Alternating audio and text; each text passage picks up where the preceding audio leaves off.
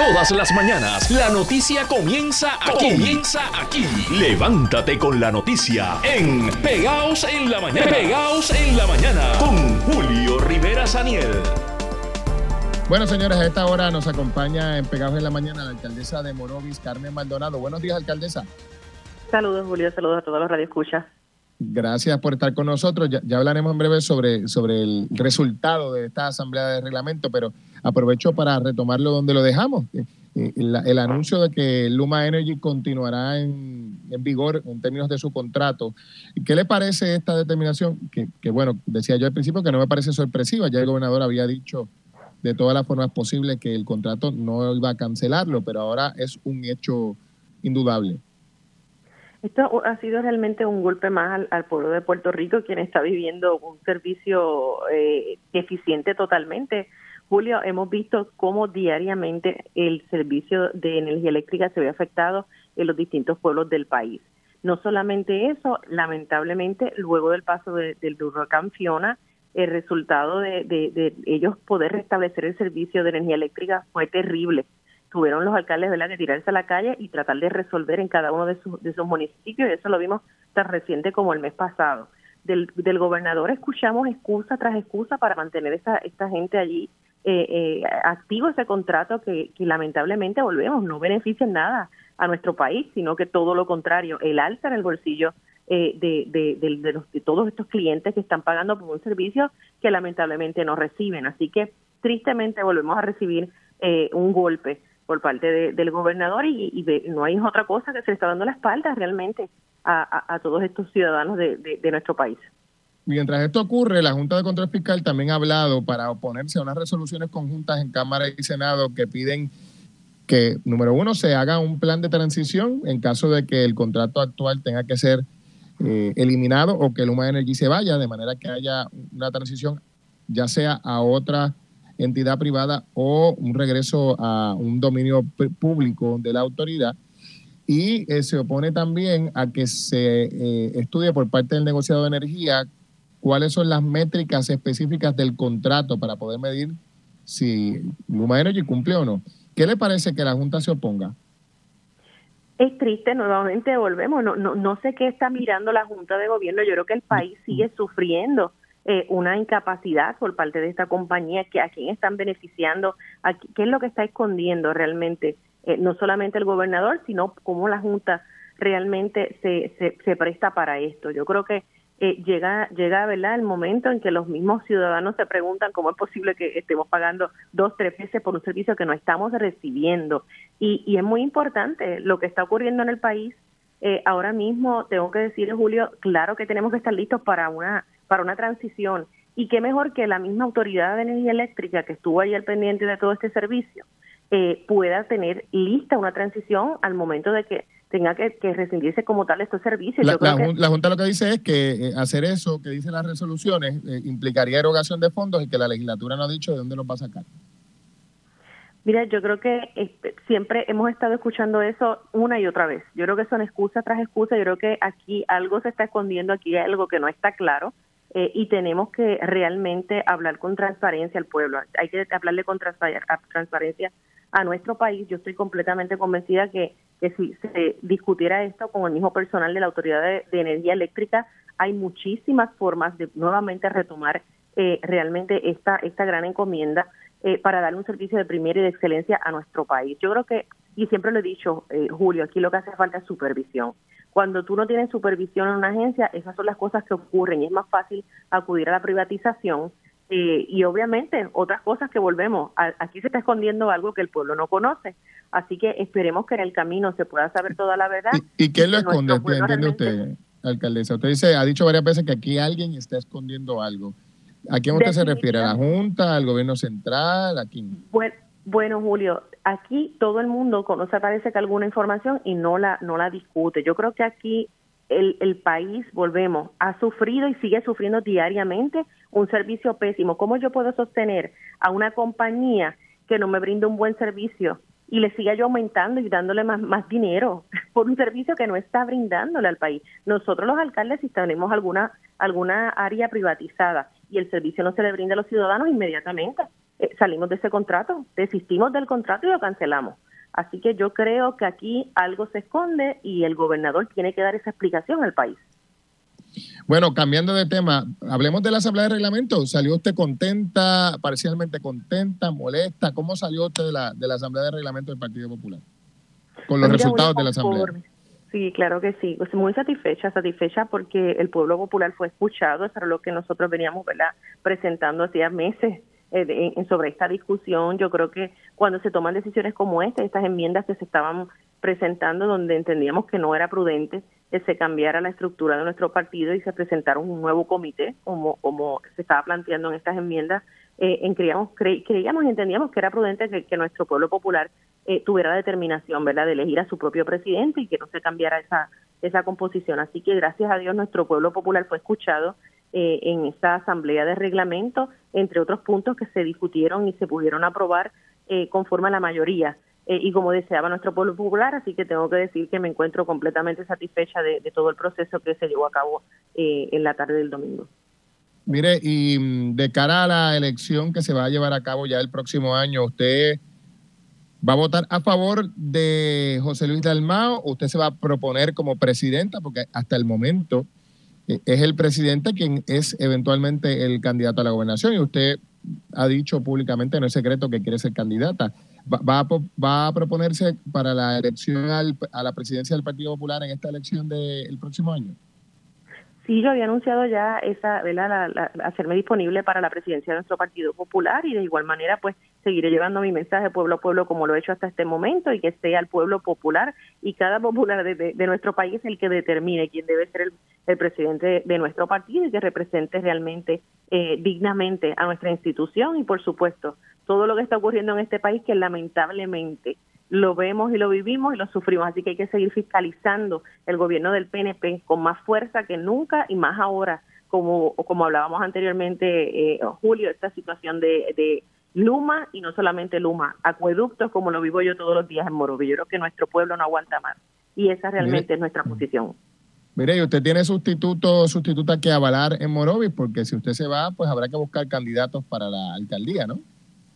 Pues mira, Julio, siempre. Y eso no se hace de ahora para ahora.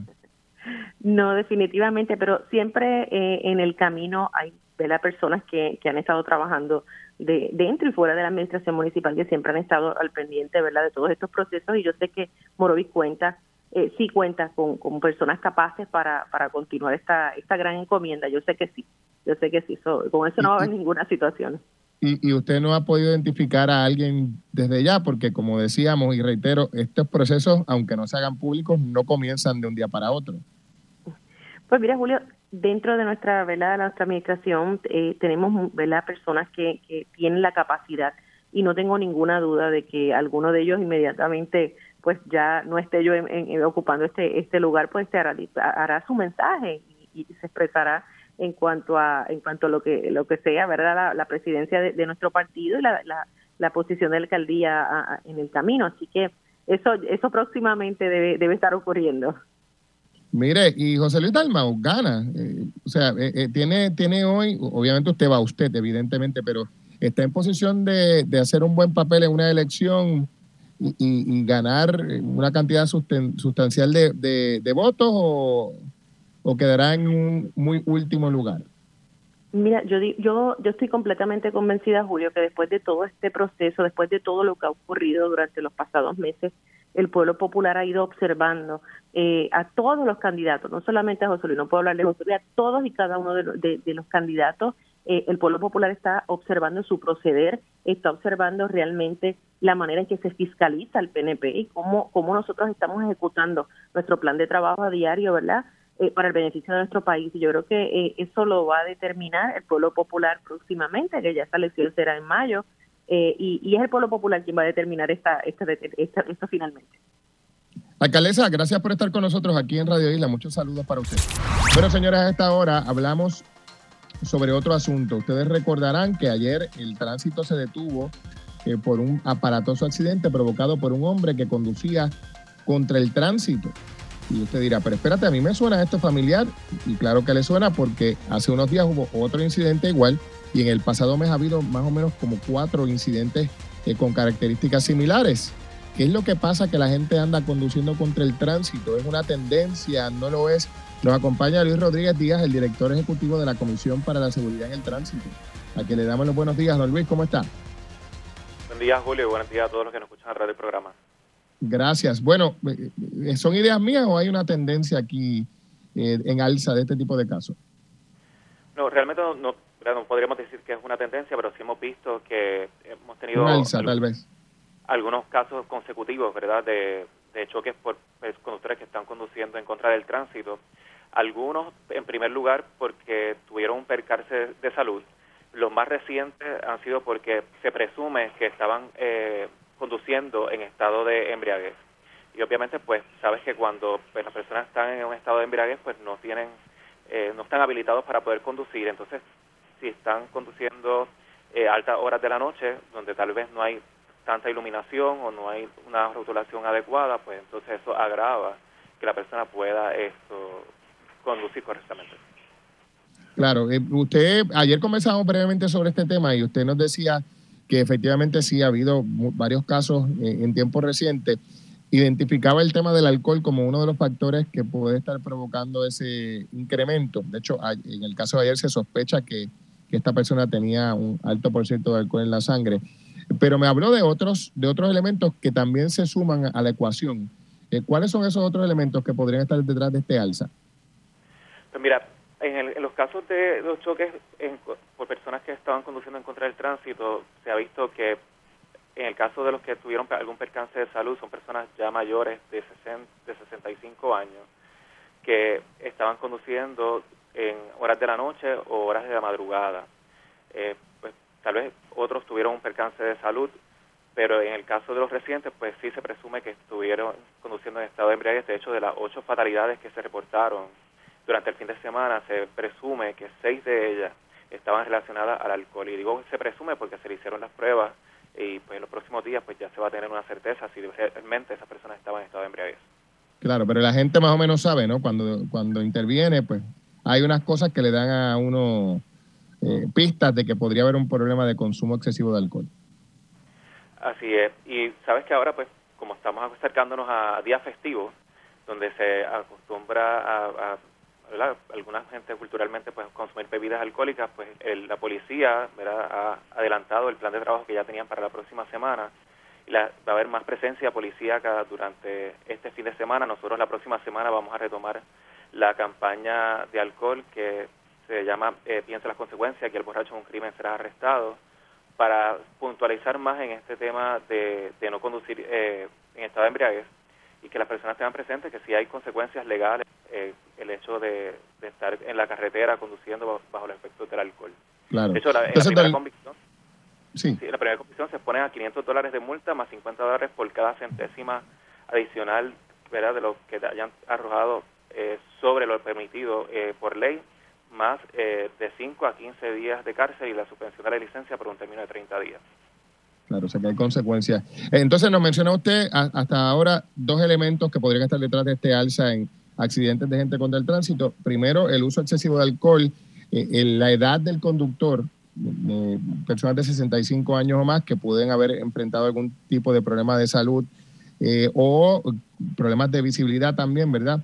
Y, hablando de eso, traigo a su atención un, asunto que nos han comentado tanto agentes de la policía como eh, alcaldes, ¿verdad? El tema de que Puerto Rico está oscuro en muchas áreas, ¿no? Que no hay buena iluminación y a eso añaden que hay áreas donde hay cero o muy poca rotulación. La gente no sabe si la carretera sube o baja, si es una entrada o una salida. E, e, ¿Ese asunto ha sido traído a su atención? Sí, ese asunto sí ha sido traído a nuestra atención. De hecho, algunos comandantes de área de la Unidad de Tránsito de la Policía eh, lo, nos han compartido, de igual manera algunos alcaldes. Y esa información ya nosotros hemos adelantado, eh, la hemos compartido tanto con el Departamento de Transportación y Obras Públicas, y al igual que con personal de Luma. Y entendemos, ¿verdad?, por lo menos en el caso de Transportación y Obras Públicas, que ya hay un plan de trabajo eh, delineado con las diferentes áreas de la Directoría de Obras Públicas para poderlo atender, sobre todo algunas áreas que sabemos que pues, se nos ha reseñado que son prioridad o que son neurálgicas. Así que, o sea que Obras Públicas ha, reaccionado adecuadamente ante este señalamiento. Sí, sí, se ha, estado trabajando, han sido muy proactivos en cuanto en cuanto a este tema. De hecho, eh, sobre todo, la, de las ciudades que más hemos recibido ha sido eh, del área oeste y se han ido atendiendo según los recursos que están disponibles. Claro, y en el caso de Luma, que me dice usted que también le han llevado esto a su atención, supongo que evidentemente en el caso de la poca iluminación, ¿cuál reacción ha habido, si alguna, por parte de, Luma Energy? Sí, mira, nosotros tuvimos una reunión eh, cerca del, eh, a principios del mes de agosto con personal de, Luma, donde nosotros eh, comenzamos a compartir información y pues ellos han hecho un plan de trabajo eh, para eh, resolver eh, los problemas de iluminación que hay en ciertas áreas. La realidad es que por lo menos de la información que sí hemos compartido, entiendo que ya a este momento la mayoría han sido atendidas por ellos.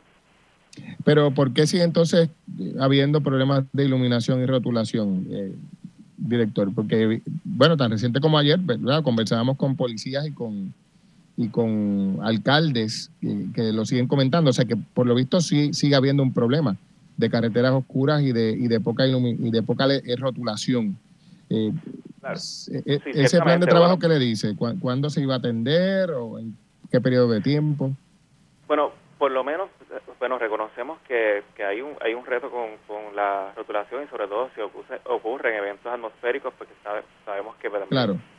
los vientos pues, afectan eh, la misma, pero eh, por lo menos las áreas prioritarias, ¿verdad? donde los alcaldes o la, policía eh, nos han reseñado que son áreas de frecuencia donde eh, se frecuenta presentar choques, pues se han ido atendiendo y se han atendido la, la inmensa mayoría. Obviamente sabemos que todavía quedan más vías públicas, que, hay tramos de carreteras que también hay que atender y eso pues se, se están atendiendo de acuerdo a cómo están disponibles los recursos, ¿no?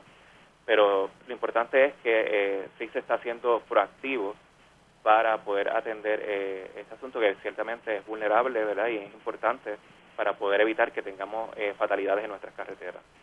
¿Cómo no? Bueno, gracias, gracias, don Luis, por estar con nosotros aquí en Pegados en la Mañana por Radio Isla 1320. Muchos saludos.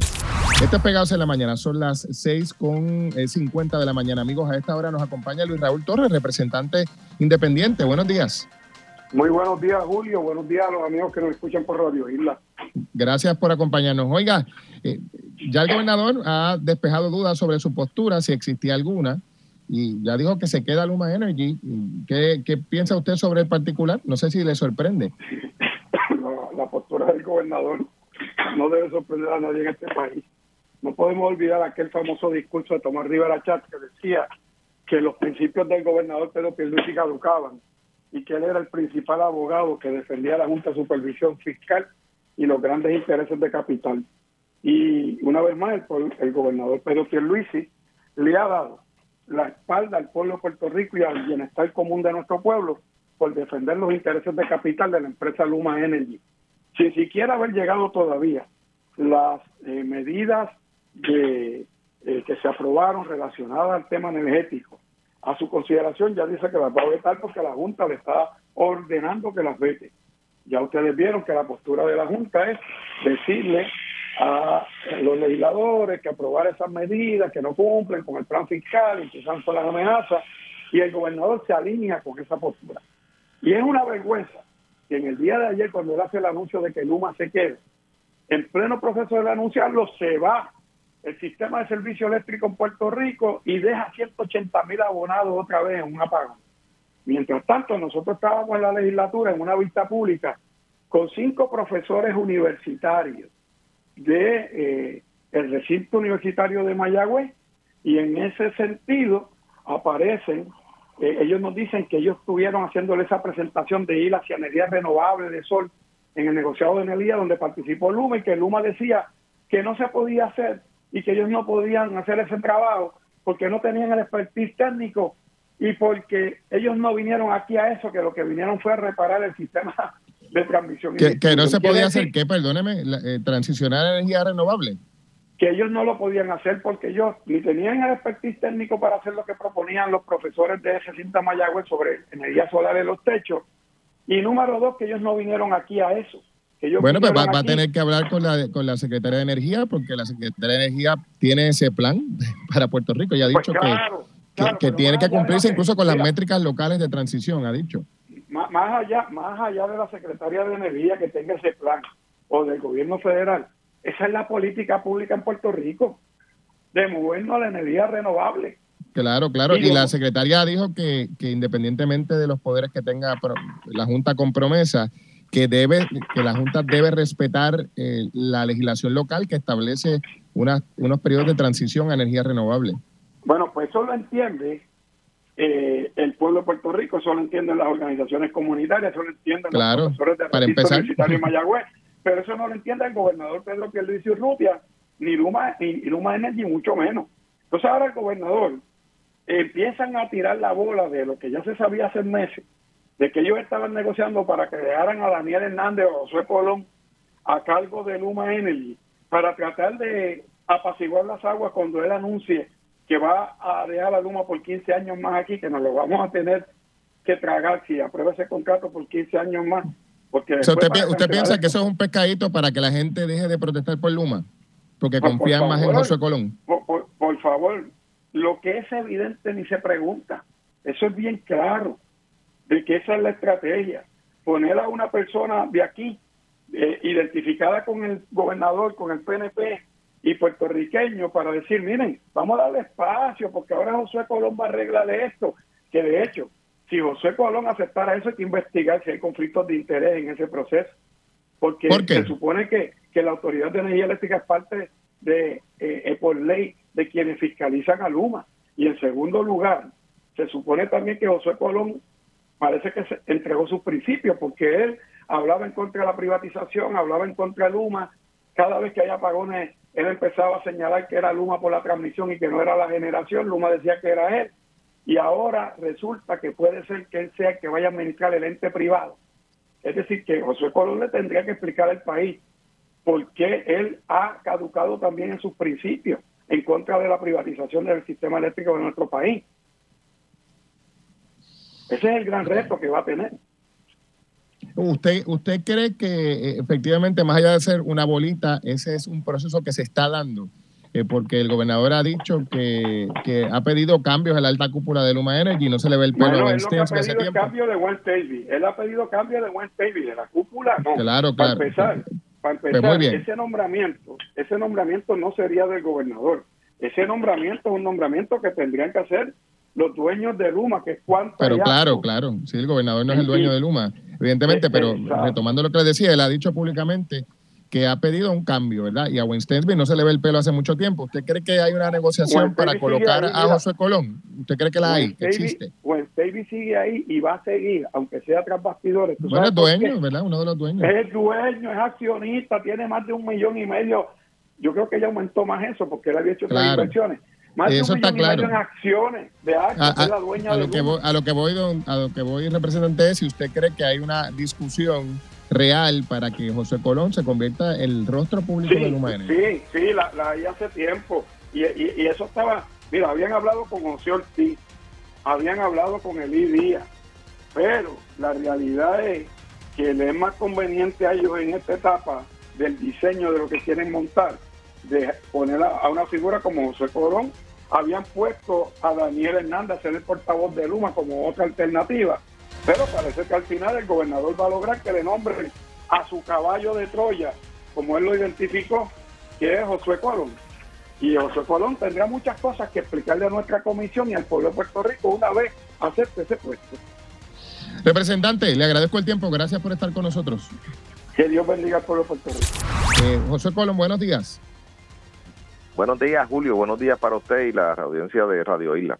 Gracias por acompañarnos, gracias por estar con nosotros. Bueno, Josué, hablemos un poco sobre la interrupción en el servicio que, ocurrió en el día de ayer. Sabemos ya a esta hora qué es lo que lo ha ocasionado. Es un tema de transmisión, de distribución, de generación. Cuéntenos.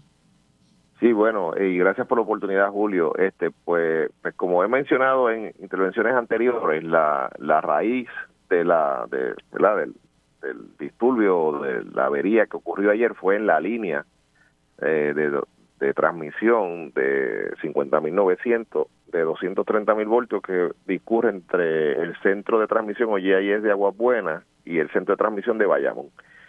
Esa, esa línea al salir de servicio ayer cerca de las 12 y pico de la tarde, 2 y 20 más o menos, 2 y 22, este, ocasionó un evento en cascada que afectó unidades en San Juan, Palo Seco y a ese en Guayama Eh, ayer, pues afortunadamente se lograron restituir o colocar en servicio nuevamente eh, todas las unidades que se afectaron eh, de la central San Juan y la central Palo Seco. No obstante, no fue, de, ¿verdad? no ocurrió de esa misma manera con las unidades de AS 1 y 2, ya que tuvieron eh, unas averías ocasionadas eh, en el momento del disparo o salida de la de las unidades. En el caso de la unidad número 1 de AS hubo una falla en unos discos que son como unos diafragmas atmosféricos o unos dispositivos de seguridad para proteger la turbina. Eso cuando hay una presión súbita en la turbina, pues rompen. Esa es su manera de operar y de funcionar correctamente y, pues obviamente ellos tienen que entrar en el proceso de cambiar esa, esos dispositivos. Eh, ellos eh, me indicaron que tenían un estimado de 24 eh, horas para realizar ese cambio y comenzar el proceso de encendido y, y arranque de la unidad número uno. En el caso de la unidad número dos, me indicaron que tenían indicaciones que iban a tener que verificar el condensador de la unidad y eso les iba a tomar entre 24 y 36 horas dependiendo de lo que encontraran. ¿E-, ¿Eso lo dijo eh, quién, Josué? Disculpe. ¿Perdón? Eh, decía usted que eso que me acaba de, describir, ¿lo dijo quién? Lo de la revisión, que le iba a tomar 24 horas.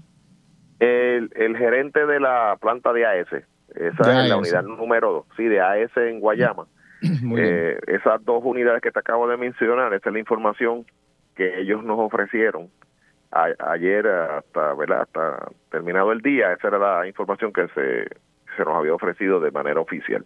O sea, que de lo que entiendo, estamos hablando de un tema eh, esencialmente de, de, de transmisión.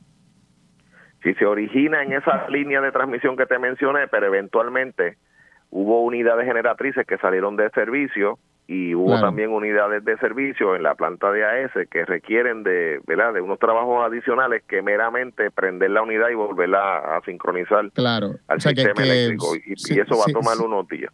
Claro, sí, si entendido correctamente para, ayudarnos a traducir esto, José, para que la gente lo, lo, entienda sin, sin, sin el asunto técnico que a veces confunde.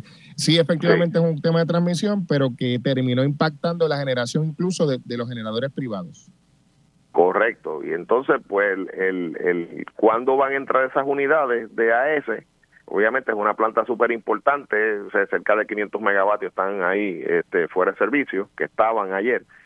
Eh, pues eso va a depender de los hallazgos eh, que ellos encuentren en las inspecciones que van a estar realizando en esa unidad número 2. En la unidad número 1 aparenta que lo único que falló fue eso y ellos nos indicaron que si esa es la única avería que ocurrió en esa unidad, pues en un periodo de 24 horas entienden que la unidad debe estar en servicio, lo que significa que esa unidad, si no ocurre nada más o no encuentran ninguna otra falla, debe estar en servicio mañana, pero eso lo sabremos durante el día, ya que tenemos pendiente eh, una comunicación con ellos más adelante en la mañana de vale. hoy. Colón, hoy debería haber algún tema, algún problema de eh, eh, suministro de energía eléctrica como consecuencia de este asunto sigue el mismo sigue el mismo escenario de ayer porque eh, ayer en la tarde noche hubo aunque menos cantidad una verdad una una eh, cantidad por decirlo así de clientes que eh, estuvieron sin servicio aún durante la noche hasta más o menos hasta las nueve diez de la noche donde se pudo restablecer el servicio a todos los clientes cerca de esa hora luego del pico de la noche. Eh, y esa y ese escenario de generación continúa hoy porque no está como acabo de mencionar la planta de AES en servicio. Eh, la, la variación que puede ayudar es que pues hoy es un día que hasta el momento está eh, con temperatura fresca, está lloviendo en gran parte de la isla, lo que sin duda eh, reducirá la demanda de energía en comparación con, con, ¿verdad? con el día de ayer. A esta hora que estamos hablando, la demanda está todavía en 2060 megavatios, o sea que es una demanda que todavía está eh, por debajo de lo usual, aún para esta fecha. Si eso se traduce en que el pico de la demanda, eh, si continúa ¿verdad? esta lluvia y, y las temperaturas como están al momento, pues es probable que podamos contar eh, con la capacidad para atender eh, todos los clientes sin eh, la necesidad de, de, interrumpir el servicio. Eso no significa, Julio, que contemos, ¿verdad? Que no se vaya, que no se le interrumpa la luz a ningún cliente. No significa que tengamos la reserva que se requiere para operar el sistema de manera adecuada. No la tenemos, esa reserva no la tenemos. Que eso no lo, eso no va a ocurrir. Eh, eh, ahora, te debo mencionar que nosotros estamos en el proceso, eh, según estamos hablando usted y yo ahora, de sincronizar, de tratar, estamos en ese proceso durante la mañana, esperamos y tenemos confianza que va vamos a ser exitosos, es que la unidad número 9 de San Juan, luego de unas reparaciones que se realizaron por las pasadas, la días de la semana pasada se retiró esa unidad para hacer una serie de reparaciones. Pues los, eh, los técnicos de la planta lograron terminar esos trabajos ayer y están en el proceso de eh, arranque de la unidad y la unidad este al momento que estamos hablando usted y yo ya tiene cerca de mil libras en la caldera, lo que significa que están eh, llegando a las condiciones de rodaje, lo cual debe ocurrir en cualquier momento durante la mañana y si y si no ocurre ningún inconveniente adicional, pues esa unidad va a ser sincronizada en la mañana, lo que añadirá eh, hasta 100 megavatios adicionales al sistema eléctrico, lo que obviamente pues nos pondrá o nos colocará en una mejor posición eh, para poder atender eh, la demanda de los clientes. También en la central Palo Seco, la, la unidad 4 de Palo Seco ha estado por los pasados meses en una reparación en el área de la turbina. Y también eh, los ingenieros, los técnicos y el personal técnico concluyó, terminó la reparación en el día de ayer. Y hoy están eh, en las últimas pruebas eh, que si salen exitosas, pues con toda probabilidad, también en algún momento entre hoy y tarde, eh, ¿verdad? Más o menos, yo diría tarde en la noche, es probable que esa unidad entre en servicio. Si por alguna razón no se logran completar los trabajos y pruebas que estamos realizando durante el día, pues entonces será en el día de, de, mañana que esa unidad entre si no ocurre ningún. por lo menos ese es el, panorama que tenemos más cercano de añadir generación. Cómo no. Don Josué, eh, usted ha dicho que esta, esta avería en la transmisión terminó afectando la generación tanto de la autoridad como de los proveedores privados de energía que ya existen. Eh, eh, no es la primera vez que una situación como esta termina afectando a terceros, en este caso a, los generadores de electricidad privados que han tenido daños a veces en sus equipos. ¿Quién, ¿Quién paga esto? O sea, cuando ocurren estas averías y, y, ustedes en la autoridad y AES o quien fuera recibe daños por consecuencia de una falla de transmisión, ¿quién paga eso? Mira, esto es parte de, la operación y mantenimiento de, cada una de nuestras plantas, incluyendo el sector. Eh, perdóneme.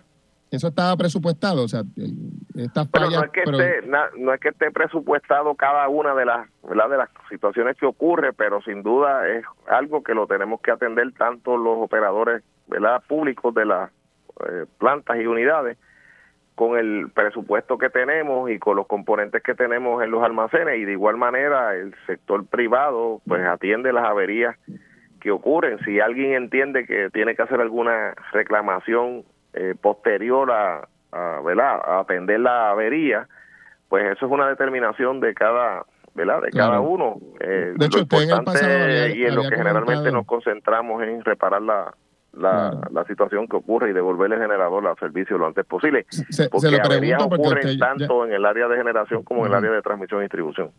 Se, lo pregunto porque ya usted en el pasado ha dejado claro la limitación presupuestaria que tiene la autoridad. No es que usted tiene ahí una chequera en blanco, ¿verdad? Para seguir sacando chavos cada vez que se daña algo. Y, y se estaba contemplando, eh, según mi mejor recuerdo, si no usted me corrige, la posibilidad de, de reclamar por daños a Luma Energy. ¿E, ¿Esa posibilidad existe o eso se descartó? Eh, mencionan del área de, de pública de energía eléctrica. Claro, en el caso de usted, claro. Pues eh, obviamente en el caso de energía eléctrica, eh, la, las averías que han ocurrido nosotros las hemos atendido y las hemos reparado, eh, ¿verdad? Con el personal nuestro y con los recursos que tenemos. Y también no debemos olvidar, este Julio, que en el caso de, de Luma y la Autoridad de Energía Eléctrica, sea, el Luma es un agente de la Autoridad de Energía Eléctrica. O sea, el, el, sistema, los assets, todos estos equipos, pues son eh, propiedad de la Autoridad de Energía Eléctrica. Eh, por lo tanto, eh, el decir que si uno va a demandar, pues prácticamente se estaría demandando uno mismo. Aquí sí, que eso saldría del presupuesto del gobierno, en, definitiva. Lo importante, lo, importante es mejorar las operaciones, eh, tanto en el área de las generaciones, perdón, de la generación, perdón, como en el área de las operaciones en transmisión y distribución, de manera que el cliente tenga un, servicio cada día mejor. O sea, ese es el enfoque que tenemos y en esa dirección es que van las conversaciones que tenemos diariamente, ¿verdad? en las operaciones de la de la red. Mire, don Josué, ¿cuán cierto es que ya hay fecha para que usted se integre a Luma Energy? ¿Ya hay fecha? Pues mira, este eh, Julio, eh, yo pues obviamente eh, sobre ese sobre esa pregunta o ese particular, lo único que te puedo decir es que nosotros, este servidor, ha tenido conversaciones con el señor presidente de, de Cuanta, eh, Mr. Austin. y obviamente esas conversaciones se dieron en, eh, ¿verdad? en el escenario del, del, huracán Fiona y de cómo podíamos mejorar la, eh, ¿verdad? la interacción entre tanto Luma como Prepa, de manera que los clientes y la recuperación del sistema ocurriera de una manera coordinada y rápida.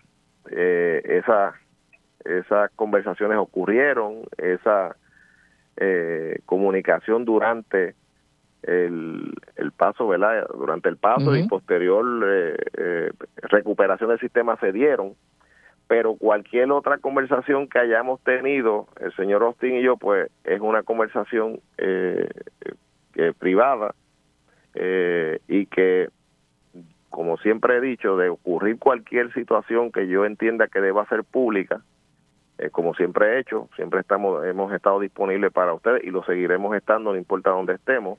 Pues a bien la haremos pública, pero en este momento eh, lo que te puedo decir es que estamos enfocados en el sistema de generación, estamos enfocados en que eh, las operaciones del sistema de energía sigan mejorando y, y esa es la, la, información que puedo compartir con usted en este momento. O sea, que, que, puedo concluir, Josué, y si no, usted me va a corregir, evidentemente, que en este momento usted no tiene nada que anunciar.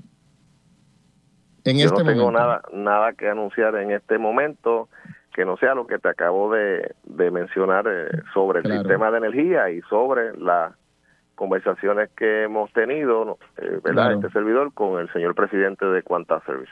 Mire, y usted está disponible para dar el salto al ámbito privado, porque en el pasado eh, hay personas como Luis Raúl Torres que están bajo la impresión, y aprovecho para que usted nos aclare, que usted está en contra de la privatización del sistema eléctrico. Pues mira, yo he sido consistentemente claro, yo creo que hay sonidos suficientes sobre ese particular en el, ¿verdad? En entrevistas previas, donde he mencionado que eh, no importa quién tenga a cargo, ¿verdad? en el caso del sistema de energía, eh, la producción o la transmisión o la distribución de la energía eléctrica, lo que hace eh, que sea bueno o malo, o sea, o que sea efectivo o, eficiente o ineficiente. O sea, eh, aquí la clave es que las personas que tengan a cargo el trabajo, pues lo hagan de manera dedicada y correcta en favor del pueblo de Puerto Rico. O sea, el, decir que porque un, una entidad sea pública es garantía de que el servicio va a ser excelente, pues, pues mira, no, eso no es cierto. Y de igual manera, el decir que porque una entidad sea privada el servicio va a ser excelente tampoco es cierta esa premisa. Eh, en cualquiera de los dos sectores el trabajo se puede hacer de manera correcta eh, y eficiente. Y hay ejemplos eh, suficientes en Puerto Rico en ambas áreas. Eh, hay áreas en el sector público que han sido exitosas y hay áreas en el área privada que han sido igualmente exitosas. Pues, yo diría que aquí la clave siempre va a terminar siendo en las personas, en los seres humanos que realizan las funciones o los trabajos. Don José, ¿y usted podría poner la casa en orden allí? ¿O eso bueno, vamos a dejar la pregunta así. ¿Usted podría poner la casa en orden? En, lo que tenemos de frente en este momento, que es, en este preciso momento, es restablecer de que no haya gente sin servicio de energía durante el día. De nuestra parte, pues queremos que la unidad número 9 de San Juan entre, la unidad número 4 de Palo Seco entre, lo cual añadirá 300 megavatios al sistema de energía. Del lado de nosotros también, del lado de generación, aunque privado, eh, AES está enfocado y su personal técnico en retornar las unidades AES número 1 y AES número 2 Entendido. Eso sí, mira a ver si, si esta percepción mía es correcta. Si, si, si usted no estuviera interesado o no hubiese habido acercamiento, usted nos hubiese dicho que no, ¿verdad?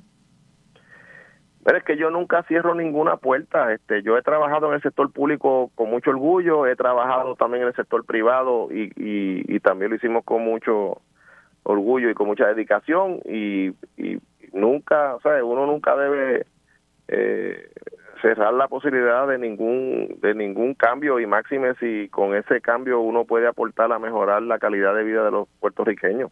Eso debe ser el, el norte en cualquier asunto que uno haga y entonces en el caso particular mío hemos dedicado sobre 30 años al sistema de energía y donde lo continuaremos realizando, si en el sector público privado, pues el tiempo lo, de, lo determinará, pero por lo menos de mi parte yo no estoy cerrado a ninguna posibilidad siempre que sea en beneficio de el pueblo y obviamente eh, uno pues también procura tener un trabajo que a uno le agrade y le guste. Eh, pues yo creo que todo el mundo eso es lo que procura eh, en la gestión que uno haga.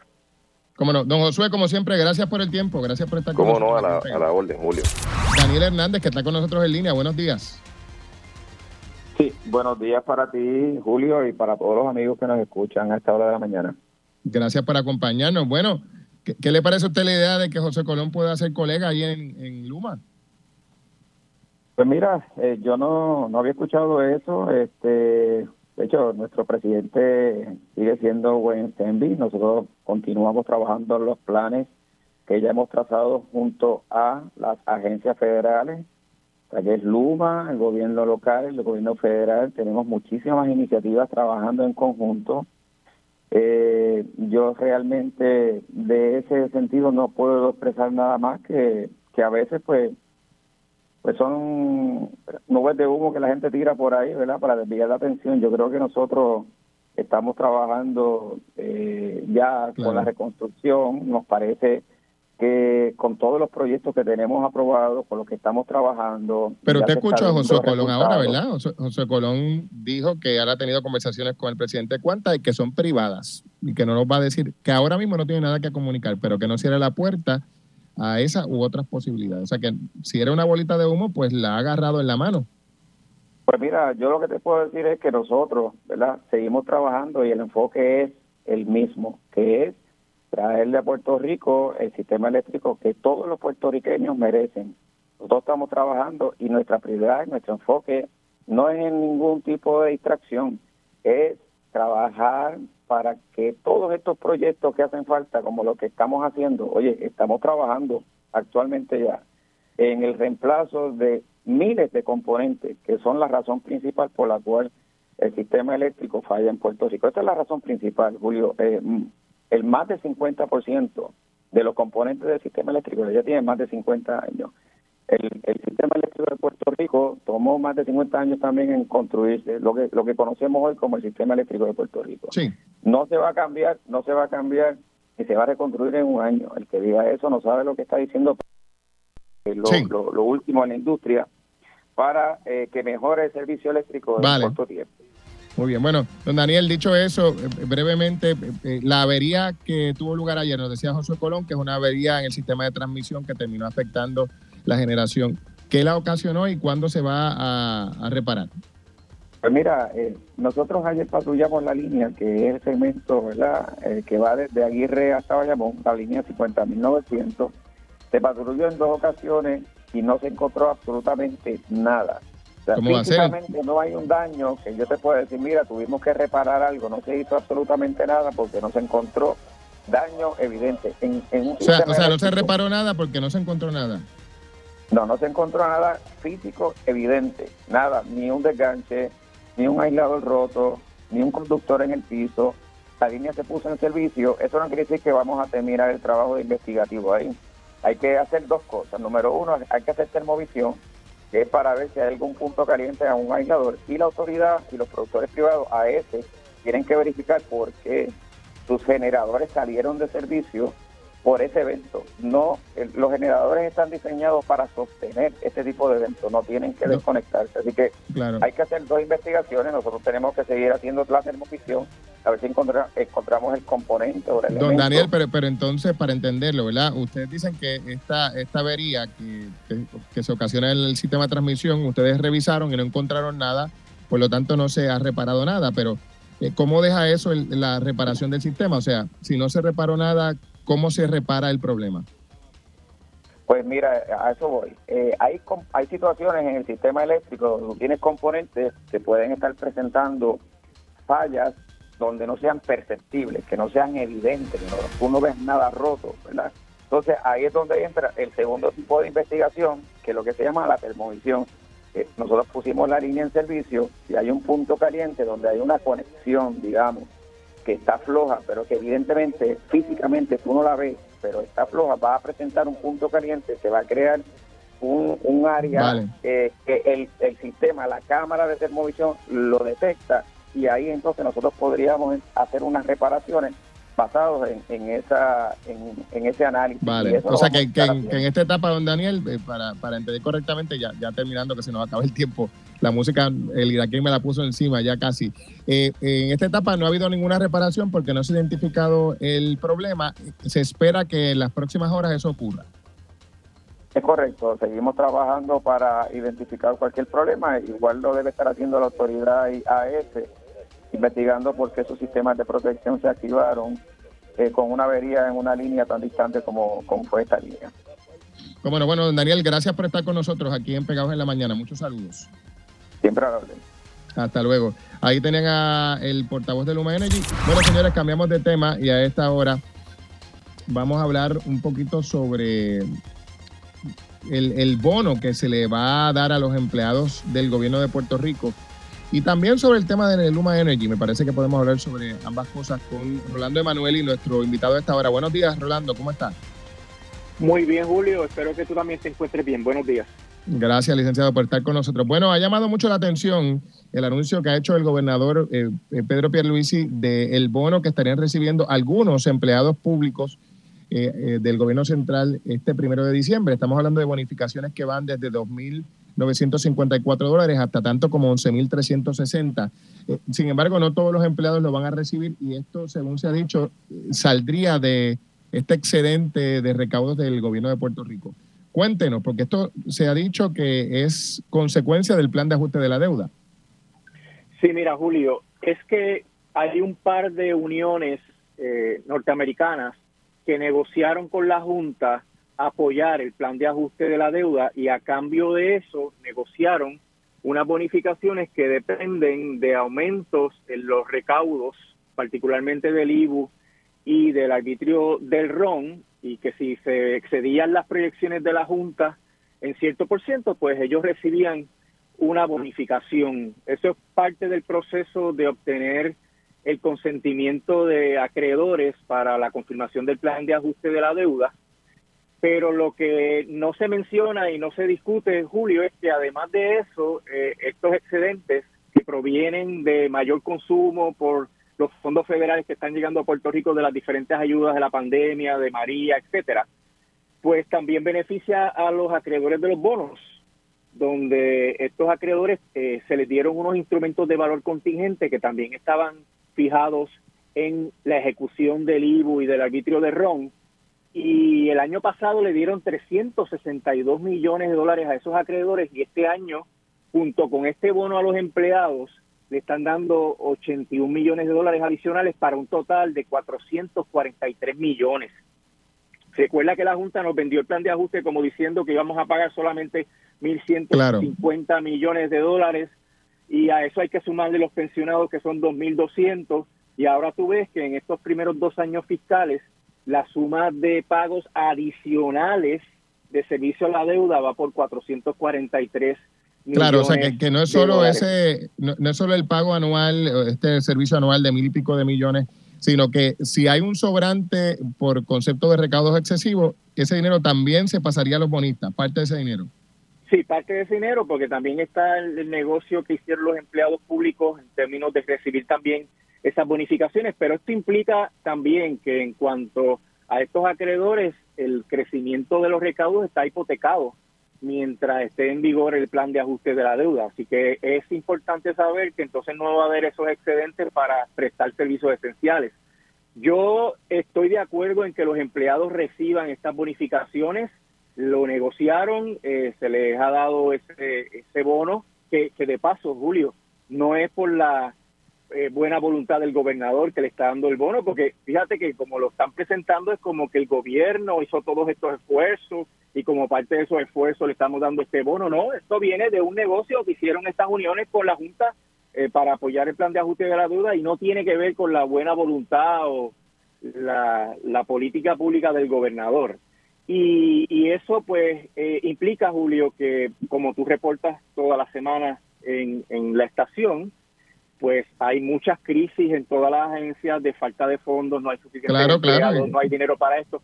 Pero si, si aumentasen los recaudos, no van para esos servicios esenciales, van para estas dos eh, entidades, ¿verdad? estos dos grupos de acreedores que negociaron con el plan de ajuste eh, eh, el asunto de apoyarlo y que obviamente no se va a tener ese dinero para poder resolver todas las crisis que surgen día a día en el país.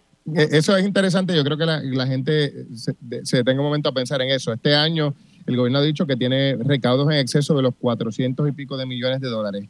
Y, y claro, como decía el licenciado, uno podría decir, bueno, con tanta escasez que hay, qué bueno que sobre ese dinero porque vamos a poder utilizarlo y no hay que usarlo para el pago de la deuda. Podemos utilizarlo tal vez para darle a los alcaldes liquidez para que puedan adelantar el dinero por reembolso que reciben de FEMA o para que la Autoridad de Energía Eléctrica pueda adelantar proyectos o para atender los hoyos de la carretera, lo que usted diga. Pues no, no se puede porque el acuerdo con los bonistas dice que si sobra un chavo, así sea un chavo, ese chavo va a parar en parte a, a pagar dinero adicional a los acreedores. Correcto. Y, esto es resultado del plan de ajuste de la deuda. O sea, son pagos a los acreedores Así que en ese sentido, lo que nos vendió la Junta de que había hecho el gran negocio eh, no es correcto y esto va a precarizar las operaciones del gobierno por, por toda la duración del, plan de ajuste de la deuda y no va a haber manera de redirigir esos fondos para otras crisis o necesidades que tiene el gobierno actualmente. Tenemos chavos, pero no los tenemos. Sí, hay mayores recaudos porque hay mayor consumo eh, relacionado particularmente a las ayudas federales, pero ese dinero está hipotecado. No se puede utilizar que, para otra cosa que no sea para pagar estos acreedores. Por último, en otros temas, el gobernador ha insistido en que, en que se queda el contrato de Luma Energy. La legislatura ha dicho en voz del presidente de la Cámara que estarían buscando opciones en los tribunales. ¿Existen opciones reales para disolver este contrato? Bueno, el contrato en sus propios términos expira el 30 de noviembre. El gobernador tiene que pedirle a Luma que consienta para expirarlo y pues Luma tiene muchos intereses involucrados aquí. Eh, no, no veo un problema serio en términos de que consienta o no, pero Luma tiene que tomar en cuenta muchas otras particularidades, Julio. La reestructuración de la deuda es una condición precedente para que entre en vigor el contrato de 15 años para que, porque hay una especulación de que va a entrar el contrato de 15 años, yo creo que eso es improbable porque eso significaría que Luma renuncie a su eh, disposición en el contrato que establece que ellos tienen que consentir a lo que diga el plan de ajuste de la deuda y que ellos pueden irse si no les gusta el plan de ajuste de la deuda. Pero sí, lo que podría hacer el gobernador es extender el contrato. Si hace falta autorización de la Junta de Directores eso es un issue jurídico que podría ser adjudicado por los tribunales. Me refiero a la Junta de Directores de la APP. Si hace falta el consentimiento unánime de esa Junta de Directores, eso es otro issue jurídico que podría adjudicarse en un litigio. O sea que hay varias, varios asuntos que podrían ser, objeto de litigación en los tribunales. Como no. Licenciado Emanuel, y gracias por estar con nosotros aquí en Pegado. Bueno, señores, vamos a hablar ahora sobre este bono que recibirán algunos empleados públicos. La pregunta que queremos formular esta hora es si los maestros y maestras van a recibir ese bono o no, porque se ha dicho que esto es consecuencia del plan de ajuste de la deuda. Eh, doña Aida Díaz estuvo dirigiendo la Asociación de Maestros en momentos en que se trabajaban estos aspectos. Buenos días, doña Aida. Buen día, Julio. Saludos para ti, para el público que nos escucha.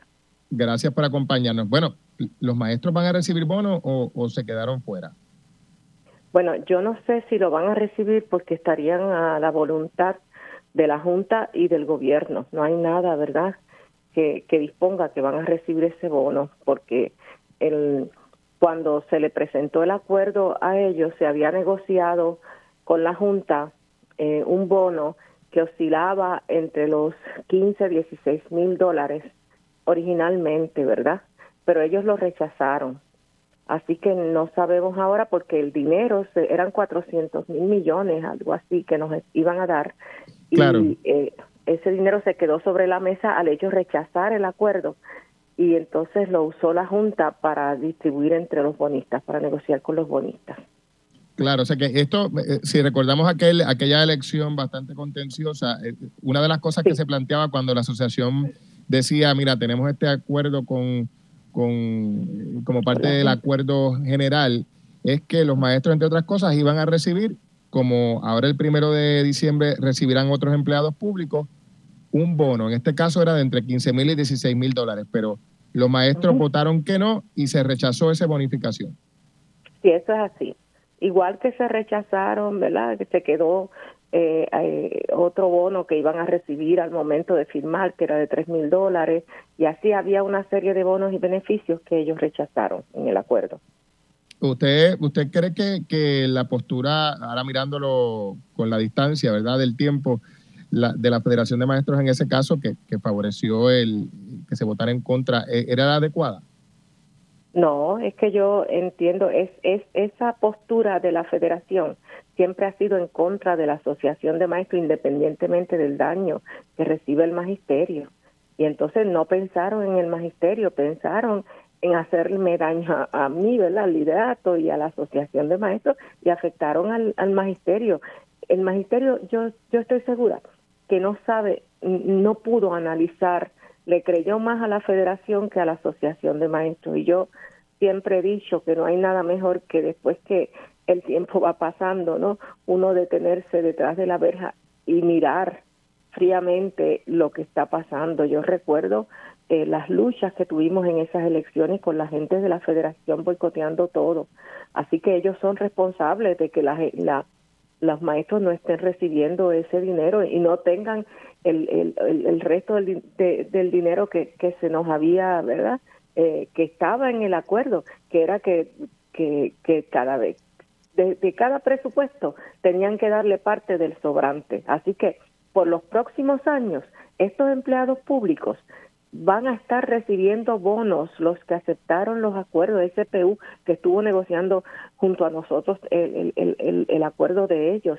Eso se negoció no solo para este año, es cada vez que haya un sobrante en el presupuesto.